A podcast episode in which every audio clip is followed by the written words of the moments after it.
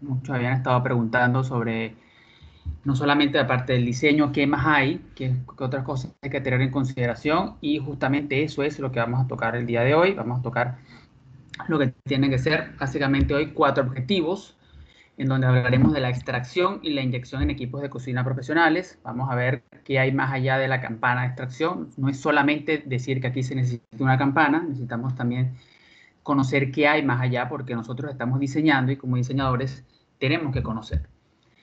Luego vamos a hablar sobre la calidad y los tipos de agua para el correcto funcionamiento de los equipos. Vamos a ver qué tipos de agua hay, qué es esto de agua blanda, agua potable, cuáles son las diferencias. Vamos a hablar también de las consideraciones energéticas, vamos a hablar de lo que es electricidad, vamos a hablar también de lo que es agua, rejillas sanitarias, todo este tipo de, cosas que son necesarias al momento de, de diseñar, ¿no? Y vamos finalmente a hablar sobre las especificaciones de construcción para cocinas profesionales. Allí vamos a estar hablando de lo que van a ser, qué especificaciones deben tener nuestras paredes, nuestros techos, nuestros pisos. ¿ya? Todo esto para tener un diseño completo de lo que realmente nosotros, qué es lo que realmente nosotros queremos hacer. Entonces, vamos a comenzar de una vez y vamos a justamente a llegar a empezar por este punto y es mi plano de ubicación de equipos.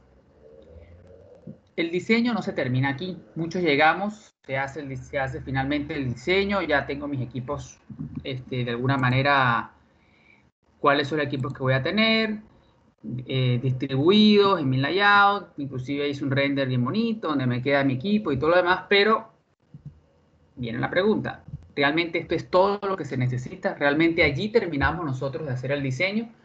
La respuesta es no.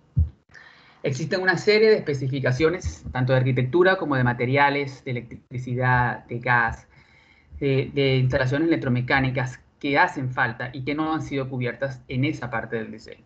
Esto es lo que viene ahora. No solamente, como les dije, no solamente colocar una campana extractora, aquí va una campana, no, necesitamos saber qué, por qué necesitamos esa campana. las rejillas, las trampas de grasa, necesitamos conocer trampas de grasa, saber qué equipos necesitan trampas de grasa las rejillas sanitarias, dónde van a ir ubicadas, consideraciones de energía, consideraciones de agua, materiales, iluminación, qué iluminación necesito yo colocar, y obviamente lo que es pisos, paredes, techos, y otras cosas más que puede tener. Cada proyecto tiene ciertas, eh, digamos, cosas especiales y de repente un proyecto necesita eh, aclarar un poco más sobre algo y eso también tenemos que de alguna manera proporcionarlo porque nosotros somos los especialistas. Si yo estoy haciendo el diseño a, a, alguien, a una persona, un restaurante, lo que sea, lo que esa persona espera es que nosotros podamos ofrecerle todas las respuestas a sus inquietudes y que la obra quede finalmente bien concreta o bien completada. Para ello vamos a comenzar primero entonces con lo que es la extracción y vamos a hablar un poquito de la extracción. De acuerdo a la normativa, en la, M030 de instalaciones de ventilación en el Reglamento Nacional de Edificación, resaltan varias cosas. En su artículo 19 habla, y lo voy a leer en principio y vamos a hablar después de qué habla cada uno. Todo equipo de cocina que se use en procesos asociados con producción de humo o vapores con grasa debe ser equipado con un sistema de extracción compuesto de una campana, un sistema de ductos, un equipo de eliminación de grasas y un equipo contra incendios. Es decir, todo esto que está aquí es lo que tiene que ir detrás de la campana. Tengo, eh, mi equipo como tal que tiene que ir con una campana, pero no solo la campana, tiene que haber ductos, tiene que haber un equipo para eliminar las grasas y un equipo contra incendios.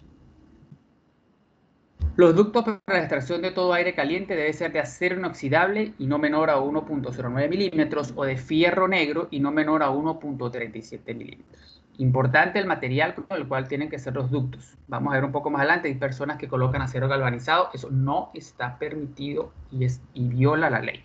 Lo vamos a ver un poquito más adelante el por qué. Pero ya se pueden dar cuenta aquí en este, en este artículo que en ningún lado está nombrando acero galvanizado. Entonces, para extracción, acero galvanizado no se puede. El diseño de los ductos para la campana debe seguir las siguientes disposiciones.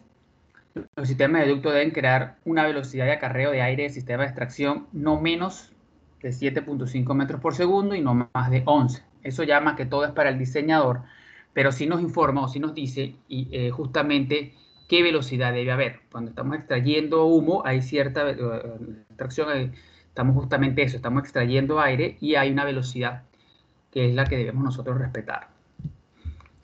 Finalmente, las campanas de cocina, tipo industrial o campanas de restaurantes, deben ser de acero inoxidable y deben contar por lo menos con filtros baffles de acero. Es decir, las campanas tienen que ser acero inoxidable y no de otro material. Aquí no los están, de alguna manera, ni siquiera nos dan opción, nos implican de una vez, deben ser de acero inoxidable y tiene que tener entonces sus filtros. Y las campanas no se deben, no se deben alzar a más de 2,10 de altura. ¿ya? Entonces las campanas tienen, vamos a ver ahorita eh, más adelante justo la altura de la campana, pero ya sabemos que hay un límite superior que es de 2,10. Vamos a ver cómo funciona un sistema de, de, extracción y de inyección. Aquí tenemos nuestros cocinas, nuestra batería de equipos, ¿verdad? Habitualmente se coloca su campana arriba y fíjense, tenemos nuestro, nuestro equipo motivado a la combustión, motivado a los humos, van generando, o sea, motivado a la combustión, van generando entonces cierta cantidad de humo, la cual debe ser extraída, debe ser guiada hacia afuera. La campana va a captar ese humo que está allí y lo va a guiar a través, gracias a un, a un extractor que tenemos hacia arriba, va a ir jalando ese humo y a través de ductos lo va sacando y lo va lanzando hacia el ambiente. ¿Por qué hablan de se habla de que tiene que tener eh, filtros, porque aquí va a haber grasa y esa grasa tiene que ir, tiene que retenerse, de lo contrario estaría yo lanzando aire contaminado al ambiente. Y hay regulaciones que eh, no permiten justamente que eso ocurra. Eso ocurre, hay ciertos valores, mm, no tanto aquí, si está normado, pero en otros países sobre todo, hay ciertos valores que no pueden sobrepasarse.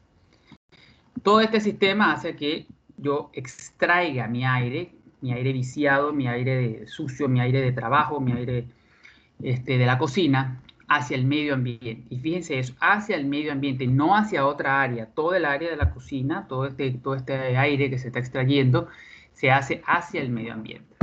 Así como se extrae aire, debe inyectarse aire, porque hay que compensar. No, si yo saco algo, si yo saco aire, voy a empezar a crear un vacío, voy a empezar a jalar todo lo que consiga. Por eso es que es necesaria la inyección, es necesaria la compensación. Para eso es, lo, que es, lo que es la inyección de aire.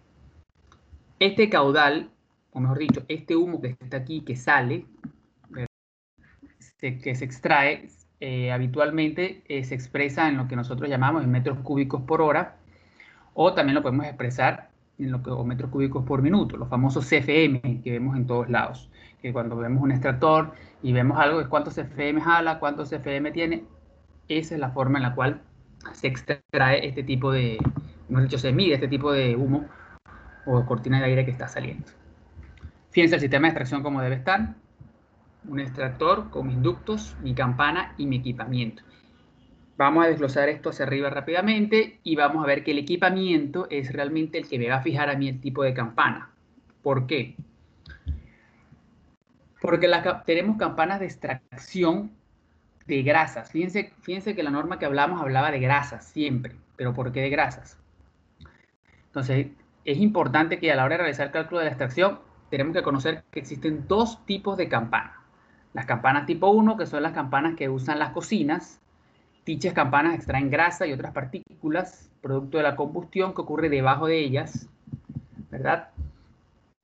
Para eso se, tiene, se coloca filtros esta combustión que está aquí genera vapor, genera humo, genera calor, genera grasas que tienen que ser retenidas aquí. Y tenemos las campanas tipo 2, que son aquellas que no originan grasa. Ejemplo, las máquinas lavavajillas no originan grasa, es simplemente vapor lo que tenemos nosotros en ella.